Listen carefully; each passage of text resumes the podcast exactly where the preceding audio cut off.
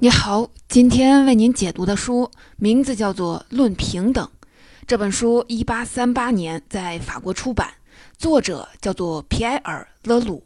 在十九世纪三四十年代的法国，勒鲁的学说很具有影响力。法国著名的作家雨果和著名的文学批评家圣伯夫都曾受他的影响。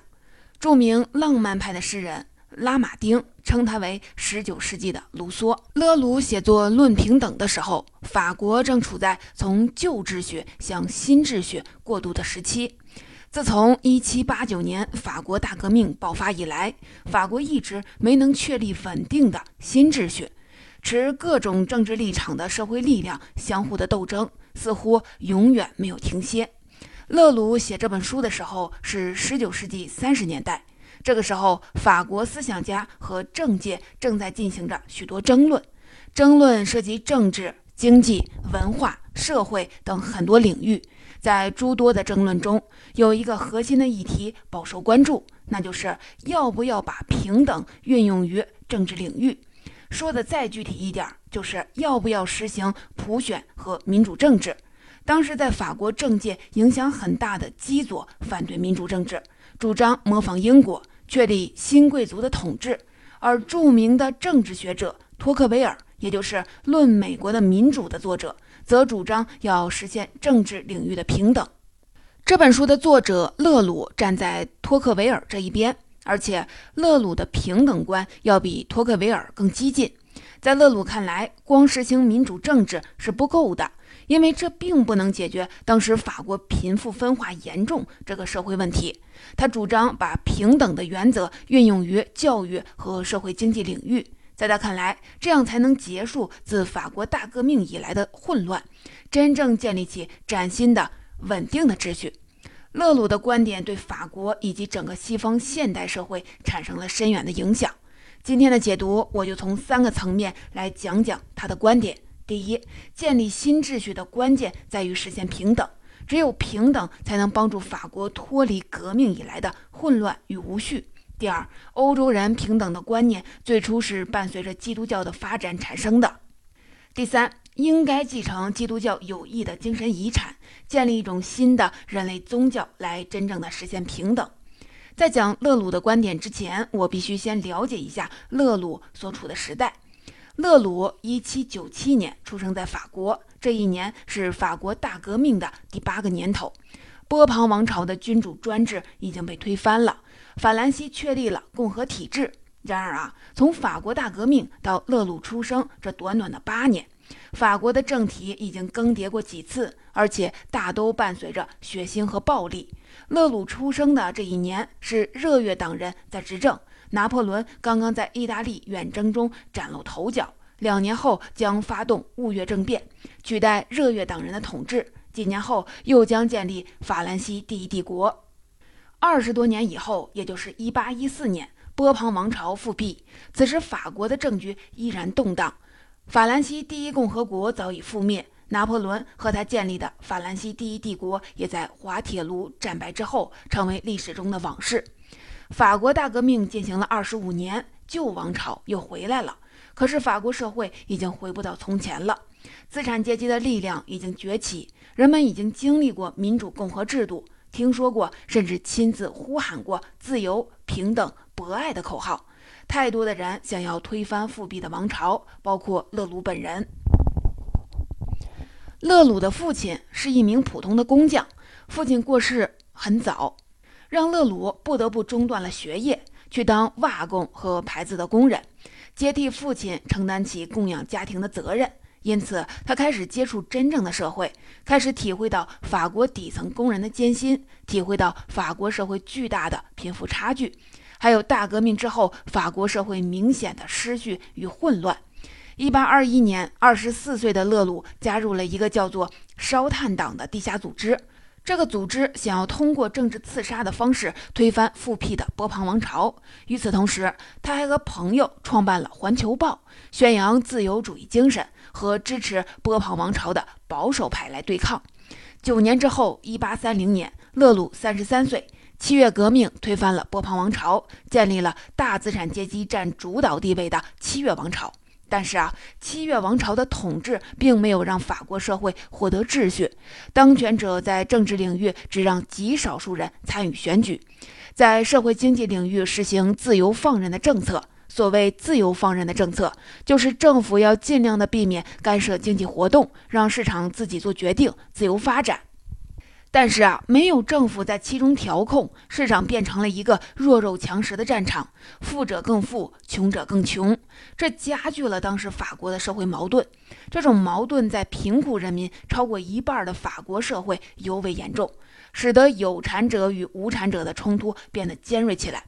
革命建立的七月王朝并没有实现勒鲁想要的理想社会。这时，受到圣西门的影响，勒鲁放弃了通过暴力革命颠覆现存秩序的想法，开始转向温和渐进的社会变革方案。那么，勒鲁的主要观点到底是什么呢？我前面提到了，勒鲁认为实现平等才是当时法国建立新秩序的关键。提出这一点，勒鲁有充分的理由。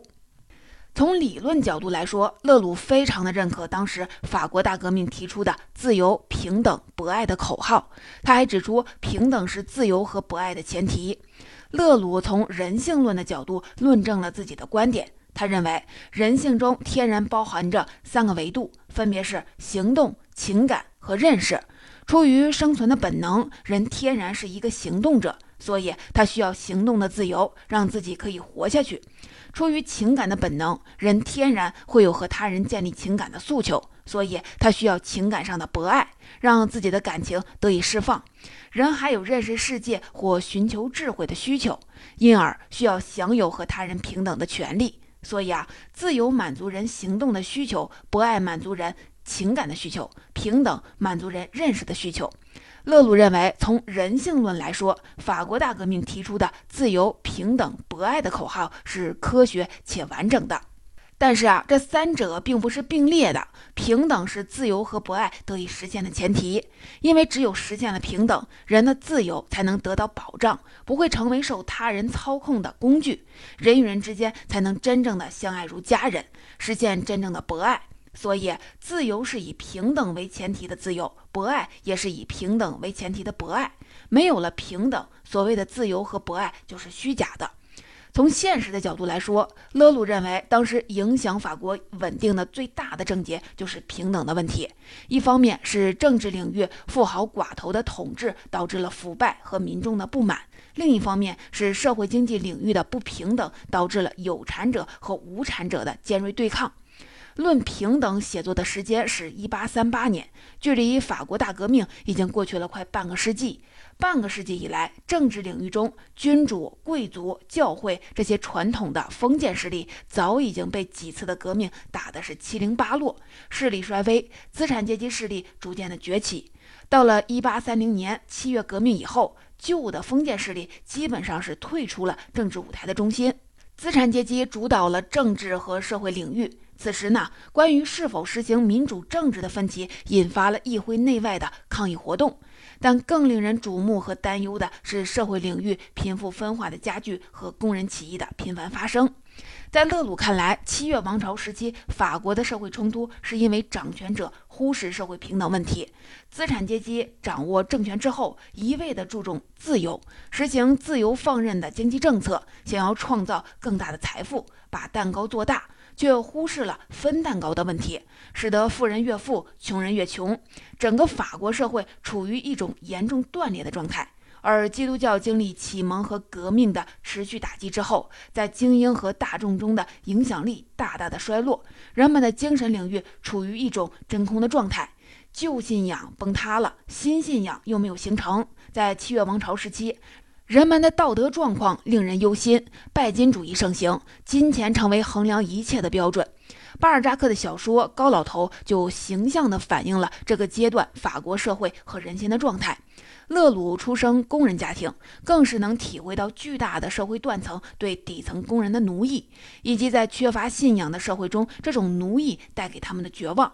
所以在这种现实的情况下，勒鲁才会提出实现平等就是法国重建秩序的关键。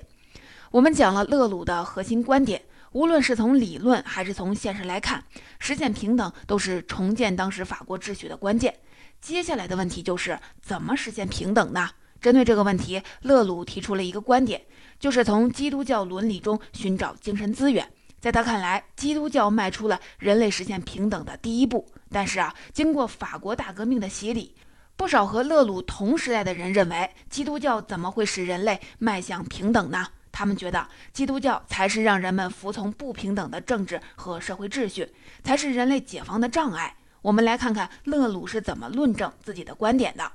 很多跟勒鲁同时代的人都会崇尚古代的希腊和罗马，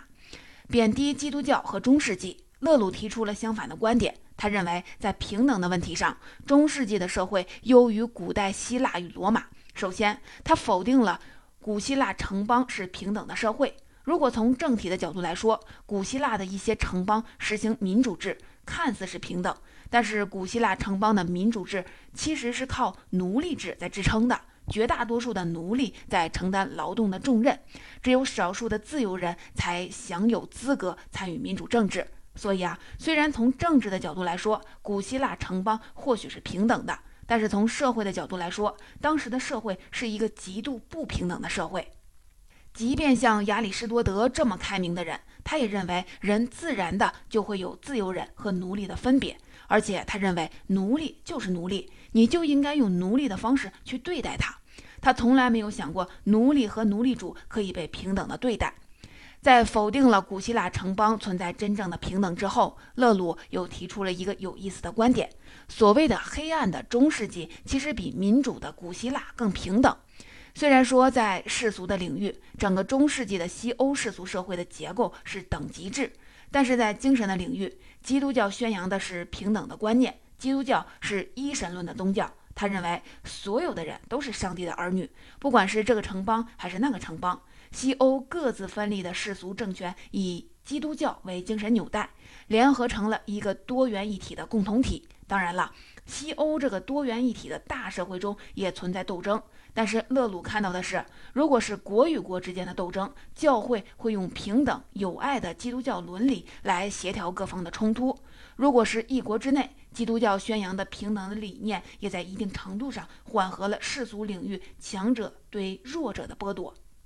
所以啊，勒鲁认为，正是因为基督教，欧洲才第一次有了类似我们今天说的平等的观念。尽管基督教会在中世纪是一种享有封建特权的力量，但是基督教第一次宣扬了人类的每一个成员都是平等的观念，使得人类有可能走向一种更大程度的团结和统一。当然了，那时候的平等更多的还局限在观念上，但这种观念的进步已经在欧洲社会种下了一颗平等的种子，只要时机合适，就可以生根发芽，长成一棵参天大树。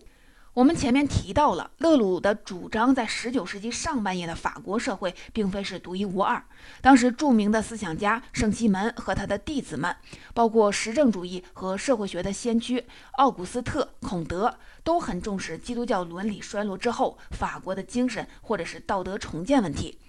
圣西门逝世前出版的最后一部著作叫《新基督教》。在这本书里，他把自己提出的学说称为新基督教，而这可以说是勒鲁思想的先驱。勒鲁和圣西门曾经见过一面，当时他的思想还没有发生转变。圣西门逝世之后几年，勒鲁创立《环球报》，被圣西门主义者买去了，成为宣扬圣西门主义的喉舌。勒鲁本人也成为了圣西门学派的成员。在圣西门的学说的启发下，勒鲁写作了《论平等》。提出了我们前面讲的这套社会改革方案。第二部分，我们回顾了勒鲁梳理出来的历史。基督教宣扬平等的理念，有效地缓和了世俗政权之间的冲突，也缓和了社会上强者对弱者的剥夺，在欧洲社会种下了一颗平等的种子。那么，怎么样才能让基督教埋下的平等种子生根发芽呢？勒鲁提出了一个非常理想主义的观点，那就是建立一种人类宗教，用人们对人类社会的爱取代对上帝的爱，培养人们反哺社会的理念和习惯，从而促成社会平等。先来解释一下什么叫做人类宗教。这个概念是勒鲁基于他对人类社会发展史的研究得出来的。在十八世纪，对于人类社会发展史的理解受到当时流行的自然权利说影响。所谓自然权利说，就是以卢梭为代表的学者提出了一种假说。他们认为人生来就是平等的，享有自然赋予的一系列的权利，是社会使人败坏了，并且使平等变成了不平等。而另外的一批学者，包括勒鲁和他的老师圣西门，提出了不同的观点。这派观点认为，人类在野蛮的时代里跟动物的状态差不多，但是和动物相比，人类更善于进行合作。所以，经过无数个世代的社会劳动，人类才能够在一定程度上摆脱动物的状态。而共同劳动势必会产生交流的需要，于是又促成了语言的产生。语言又进一步促进了人类的社会合作。经过很多个时代，人在和动物的竞争当中胜出，开始具备更强大的征服自然的能力。在勒鲁认同的这种社会发展史理念里，每一个人都欠人类社会一笔债。因为每一个人从出生的时候就自动地继承了人类在很多个世代当中的劳动成果，这个成果既包括物质财富，也包括精神财富。如果离开了社会，没有了继承社会留给我们的财富，人就和动物相差无几。圣西门在他的著作中提到了一个真实的故事。当时的人们在一个森林里发现了一个野人，这个野人在文明社会里出生，但是却被遗弃在了森林里，于是他只能跟那些动物为伍，成为了野人。当他十几岁被发现的时候，他已经丧失了语言能力，无论怎么教育，他也只能拥有比动物稍微好一点的智力。圣西门借这个故事来说明，个人的发展离不开社会的养育。受到圣西门的启发。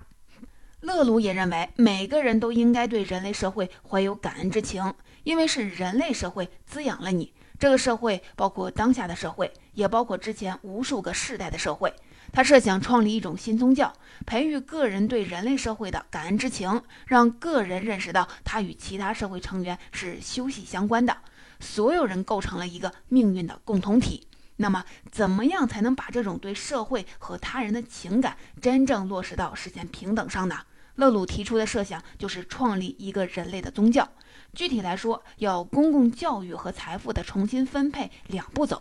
勒鲁认为，必须要通过公共教育把这种人类宗教传播给每一个人，让社会中的每一个个体都能够认识到，你今天通过个人努力拥有的那一部分的财富里，有一部分是社会财富。只有通过公共教育的方式，让人类宗教的理念深入人心之后，财富才能和平的被重新分配。有了良好的公共教育，富人就会发现，我本来就应该反哺这个社会；穷人也会意识到，秩序与和平是重要的。这样，大家各让一步，就可以避免暴力式的劫富济贫。这样，基督教埋下的平等的种子就可以生根发芽，真正促成社会平等的实现，从而重建法国的秩序。